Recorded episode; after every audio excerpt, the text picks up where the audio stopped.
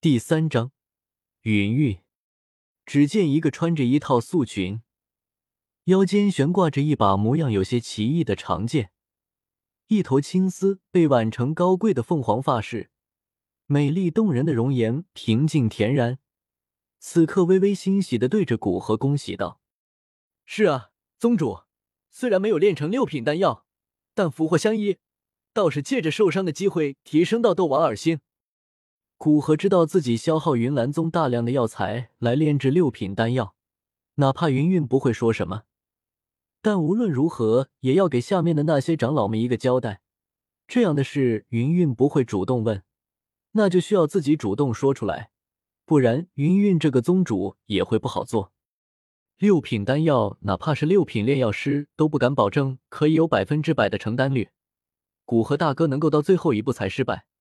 说明已经离六品炼药师不远，相信过不了多久，古河大哥就可以成功晋升的。云韵见古河境界已经基本稳定并站了起来，也走近前来对古河鼓励道：“从这次失败中，我发现晋升六品炼药师需要机缘，不是光凭炼药就可以提升上去的。而且以我现在的心情，也不适合再一直待在这里炼药，我要出去散散心。”争取在外面找到机缘晋升六品炼药师。古河见云韵走近，看着云韵美丽的容颜，想到她会在九年后被萧炎硬生生的抢去，不由心中抽痛。古河盯着云韵，思考的有些久，在外人眼里就是古河呆呆的看着云韵。云韵脸色微红，此一个仙女突然沾染了红尘之气，让她少了疏远，而多了别样的娇媚。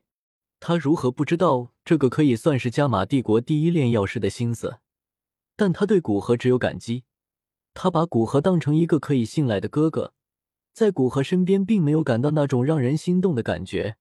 也许自己没有找到让他心动的人，会和他在一起。云云心想：古河大哥，那你准备什么时候出发？我好帮你准备一些外出的东西，同时通知在云岚宗的各个弟子，让他们好好接待你。云韵理了一下自己的心绪，恢复微红的脸色，对古河提醒道：“古河正思考着如何才能打败萧炎，可以他没看到云韵刚刚那仙子下凡的一幕，不然他对萧炎的意见就更大了。当然，他更不知道云韵把他当成是最大的备胎。思考被打断，古河意识到这可不是思考这个的时候，古河赶紧将脑中的想法先放下，对云韵道。不用，为了一伙，我也算走南闯北的人了。那些东西，我的那戒里面随时都留着，只是想告诉你一声，因为这次出去可能比较久，若宗门里有需要紧急炼制的丹药，我会主动出现在我幽京的大城市一段时间，到时候让那个城市的云岚宗负责人联系我就成。古河大哥，既然不需要，那就算了，我会对各大城市的云岚宗负责人下达命令的。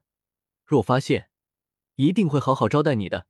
说到炼药，最近宗门没有特别紧急的丹药需要炼制，一些普通的丹药让下面的人炼制就成。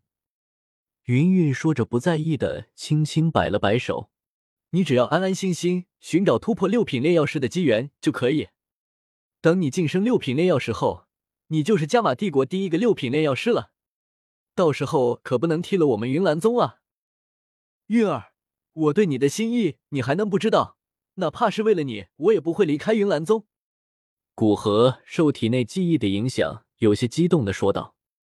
在说出最后那一句的时候，云韵就有些后悔，估计是受刚刚自己心中所想的影响，说出如此小女人的话。可惜覆水难收，哪怕在知道古河的反应，自己也无法阻止，所以云韵只是沉默的站在那里，然后生硬的转移话题道。古河大哥，既然没有什么是需要我准备的，那我就先走了。看着云韵有些狼狈的离开，古河突然觉得这样的云韵比初见时的云韵更加美丽，而且他失措的原因还是和自己有关。想到这里，心里对原著中萧炎与云韵的旧事而产生的郁结突然就散了。这样的事不是还没发生吗？而且也绝对不允许发生。古河到自己的房间里面，简单的收拾了一下，就一身轻装的走出了房门。依照记忆中的方法，肩膀轻轻一颤，旋即体内斗气突然从体内各处部位涌了出来，沿着一个奇异的经脉路线，最后从其后背暴涌而出。砰！紫色的斗气双翼猛地自其背后弹射而出，宽约一丈多长的弧度，宛如凤凰之翼，华丽而惊艳。斗气化翼，古河克制住激动的心理，毕竟在这云岚宗广场还是有不少人的。如果他们看到大名鼎鼎的丹王古河因为斗气化翼而大惊小怪，岂不是平白让人怀疑？古河控制的斗气双翼微微扇动。带动着古河的身体向高空飞去，依据记忆中的方法，调动着斗气化作推动身体前进的动力，然后向前方急速飞去。飞在高空，古河拿出大部分精力控制的斗气双翼，准备等到一个无人的地方就赶去下去。虽然说高空的确飞着挺爽的，但是要自己这么一个不久前还是普通人，一下子适应这个身体的能量。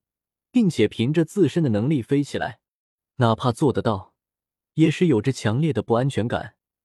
如果一下子没控制好，突然失控掉下去，这么高的地方，哪怕不会死，也得缺胳膊断腿什么的。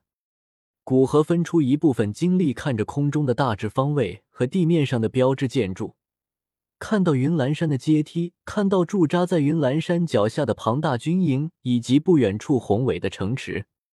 古河准备先到帝都休整一下，然后买一个消炎装成炎消的冰蚕面皮，将自己的身份隐藏起来。对于一个冒牌货来说，还是一个陌生的身份更让自己有安全感。斗气化翼的速度使得古河还没用到十分钟，就从云岚山到帝都不远处。